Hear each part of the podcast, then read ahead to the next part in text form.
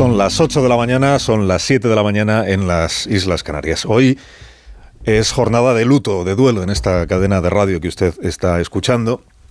Y como usted es parte de la familia, entenderá que a esta hora de la mañana empiece pronunciando el nombre y hablando de, de la trayectoria y del trabajo y del carácter de uno de los nuestros, de Luis Fernando Baranda. Nuestros oyentes del País Vasco llevan 30 años escuchando su voz, los seguidores del Athletic Club de Bilbao sobre todo. ¿Cuántos partidos el Athletic no habrá hecho para el Radio Estadio, no? Luis Fernando Baranda. Su nombre evoca tardes de fútbol y tardes de radio. El martes de la semana pasada estuvo en San Mamés, donde si no, con Gorka Citores para contarle a Edu García el ambientazo que se vivía en la semifinal de Copa. Déjame que le pregunte a, a Baranda, ¿estamos exagerando o hay ambiente como nunca? Luis Fer. Bueno, la, la, hay un crescendo y la tarde espectacular. No cabía ni un alfiler en toda la calle Licenciado Poza, entre la gente que ha venido del partido, entre gente que no va al partido pero que se une a la fiesta. Realmente no cabía un solo alfiler y un ambientazo propio y lógico. Previo a la... Fernando Baranda en San Mamés, que está a un paso de los estudios de Onda Cero Bilbao. Bueno, a un paso, está a medio paso de los estudios de Onda Cero Bilbao, o sea, a medio paso de casa. Porque Luis Fer, como tantos otros compañeros que llevan o que llevamos eh, en esta radio 30 años, tenía dos casas, la suya y esta otra que compartimos ustedes y nosotros. O sea, la suya y la suya. Me contaba ayer Flores Mancisidor, que es nuestro director en el País Vasco y que ha sido compañero y jefe y, compadre y sobre todo amigo de Luis Fer, que una de las primeras cosas que le tuvo que encargar fue que se ocupara de, los toros, de la información taurina. Sin dejar de hacer, por supuesto, todo lo que ya hacía eh, Luis Fernando Baranda, porque en la radio sabe usted que se crece por acumulación. Siempre hay que hacer más, nunca menos, siempre más. Y que Luis Fer le dijo que no sabía una palabra de toros, pero que no se lo dijo para escaquearse, escaquearse no formaba parte de, del carácter de Luis Fernando Baranda. ¿no? Era seguramente lo más alejado de su carácter. Escaquearse. Se, lo dijo por no generar falsas expectativas. Porque era un tío honrado. Honrado, aplicado, bien humorado y, leal. Acabo sabiendo de toros más que Antoñete. Y, y, de lo que hiciera falta, porque igual te contaba la última hora del Athletic Club de Bilbao, que te ponía al día de la actualidad de Euskadi en la brújula de Rafa La Torre. Arracha León, 20 minutos por delante. Nuestra red de emisoras Onda Cero, Bilbao, Onda Cero, San Sebastián, Onda Cero, Vitoria. La brújula de Euskadi, cerramos semana y cerramos mes. Viernes 31 de marzo, el Departamento de Seguridad del Gobierno Vasco. Los 31 comenta... de marzo, justo antes de la Semana Santa, es una gran verdad que nunca sabemos qué va a ser de nosotros cuando comienza cada día, ¿no? Nunca sabemos por dónde nos va a llevar la, la jornada y qué noticias tendremos que contarles e iremos recibiendo. Ayer a las 3 de la tarde, Edu García inició el Radio Estadio con la noticia del fallecimiento de Luis Fernando Baranda y quienes estábamos escuchándole quisimos creer que, que le habíamos entendido mal. Porque la noticia de la muerte de un tipo como Luis Fer, que además era lector empedernido, que además era, era puro ADN de esta casa, Luis Fernando Baranda, puro ADN de Onda Cero, esa noticia cuesta tanto digerirla que hoy estamos todavía en ese proceso. Así que vaya desde aquí nuestro aliento a toda su familia, a su padre, que ya casi es centenario, y a toda nuestra gente del País Vasco. A la que es y a la que, y a la que estuvo, incluido Monje, a quien tengo también por uno de los nuestros, y que ayer se asomó a nuestra antena para evocar a quien le enseñó cómo se hace esto. Hoy nos ha dejado sin despedirse un pedazo de tío, un compañero que para mí fue un auténtico hermano. Comencé en esta casa en Onda Cero con él, de su mano, y nunca mejor dicho, de su mano, y muchos de los que están hoy aquí en esta radio saben de la relación de Luis Ferbaranda y José Manuel Monje. Yo era un crío y él me enseñó cómo se ponían las bobinas, cómo se hacía un programa, cómo se presentaba y cómo, sobre todo, había que entender la vida. Hoy es un día más que triste, porque los que le conocíamos a Luis Fer sabemos que se ha ido un pedazo de tío enorme, un gran profesional y alguien que quería sobremanera esta radio. Habrá poca gente que entienda de Onda Cero como Luis Fer Baranda. Goyan Bego Luis Fer. Los que nos quedamos aquí intentaremos por lo menos conservar alguno de tus valores. En el recuerdo a Luis Fernando Baranda y doliéndonos por su ausencia, les doy la bienvenida. una mañana más a esta que siempre fue su radio. Buenos días desde Onda Cero. Más de uno en Onda Cero.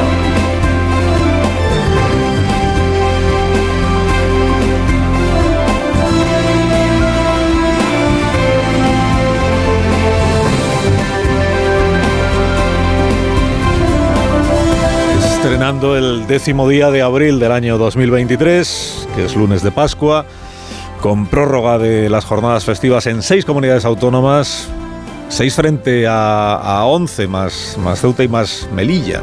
O sea, en realidad somos más los españoles que hoy madrugamos que aquellos que todavía no tienen que hacerlo. De regreso a la rutina tempranera, dejando atrás esta Semana Santa, que nos ha dejado episodios tan enternecedores como el de Sánchez licuándose en sonrisas con Giorgia Meloni, querida Georgia, la mujer más poderosa de la extrema derecha europea, mucho más que Le Pen, mucho más que, que Macarena Olona, desde luego. Y a la que en la distancia corta no parece que el presidente la viera merecedora de un cordón sanitario, querida Georgia. con la extrema derecha de fuera, sí le es posible alcanzar acuerdos al presidente a diferencia de la extrema derecha de, gobernar es cabalgar contradicciones, que decía Pablo Iglesias. Advertimos aquí al Departamento de Prensa y, y Persuasión del Palacio de la Moncloa que no abusaran del estribillo este de que no hay partido conservador en Europa que se encame con la extrema derecha, salvo el PP, porque en Italia llevan meses metidos en la misma cama.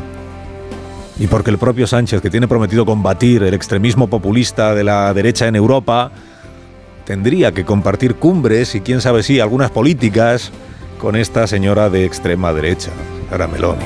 ¿Qué, qué, qué pensaría el ministro Marlasca la semana pasada al escuchar a Meloni ensalzar la coincidencia en política migratoria de los gobiernos de Italia y de España?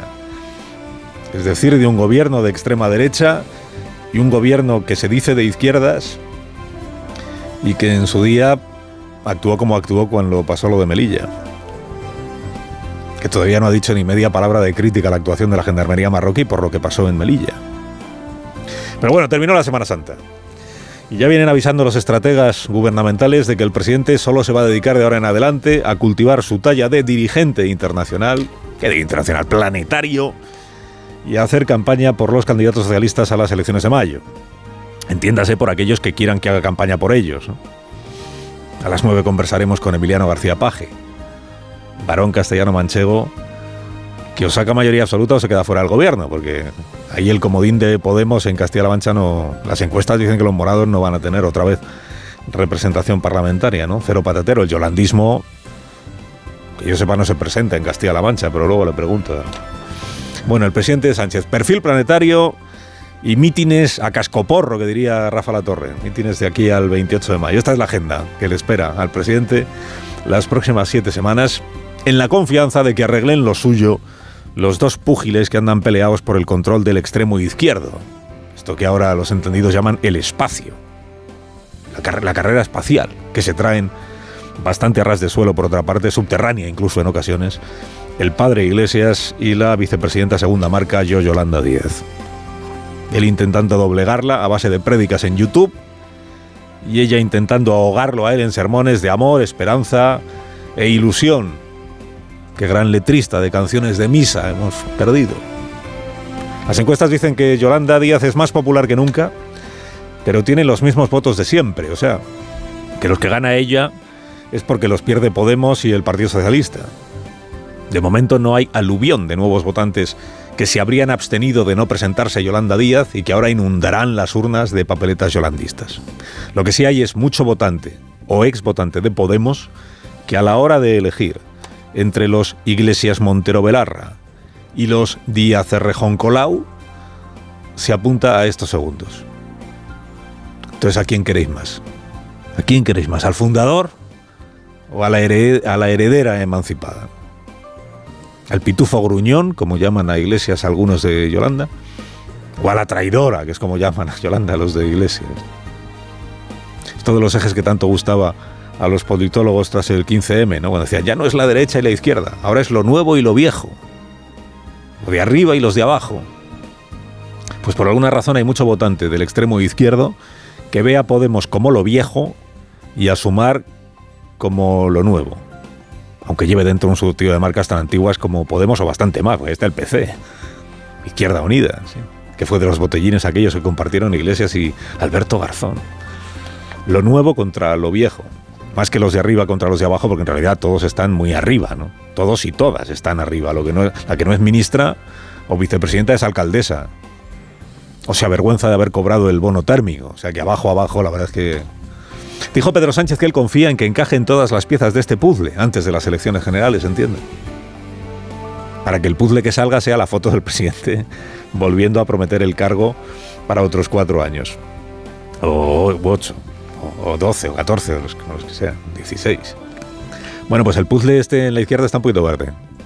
Está un poco verde. Belarra animó este fin de semana a Yolanda Díaz a que, haga, a que demuestre su deseo de pactar con Podemos. ¿Cómo? Haciendo campaña por los candidatos de Podemos a las elecciones de mayo. Y dice, sí, claro, sube y pedalea, ¿no? ¿Por qué? En la comunidad valenciana, por ejemplo, donde el yolandismo es compromiso y se enfrenta al Podemos pata negra, que es el de Pablo Iglesias, va a hacer campaña Yolanda Díaz por los candidatos de Podemos. En Madrid, por ejemplo, donde el yolandismo es Mónica García, la mujer que puso a Iglesias en su sitio cuando este se ofreció como salvador de la izquierda madrileña, dile tú a Yolanda Díaz que haga campaña por Podemos y no por, y no por Mónica García. Hace dos años, ¿cómo pasa el tiempo? Eh? Hace dos años Podemos estaba en riesgo de quedarse fuera del Parlamento madrileño y Pablo Iglesias utilizó aquello como coartada para fugarse de la vicepresidencia del gobierno y para abortar, dijo él, el triunfo del fascismo.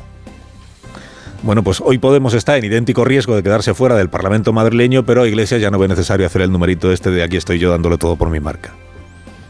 Porque ahora su marca es la del canal de YouTube. Emitiendo desde Madrid, por cierto, capital fascista. Está Pablo Iglesias. O sea que Yolanda Díaz, si acaso, hará campaña por los candidatos de Podemos allí donde no se presenten otras marcas que formen parte de la plataforma Sumar. Dice aquí que nos presentamos juntos y hago campaña por los candidatos de Podemos, a ver si esto me, computa, ¿eh? me lo homologa Yone Belarra como eh, contribución a la unidad de las marcas de izquierda. Bueno, que ahí siguen, ¿no? Eh, Iglesias en modo Gruñón y, Yolanda Díaz en, el modo Padre Ángel, que es un poco el que... con Sánchez echando números. Y con Feijó recalculando la ruta que ha de llevarle, según era, al Palacio de la Moncloa. Recalculando las encuestas Señalan lo que señalan, dicen el PSOE aguanta. Y el PP afloja. El camino para el señor Feijóo está lleno de tropiezos, muchos de ellos propios, tropiezos, y de indicadores económicos que están siendo más aseados de lo que a la campaña del Partido Popular le convendría. Carlos Alsina en Onda Cero.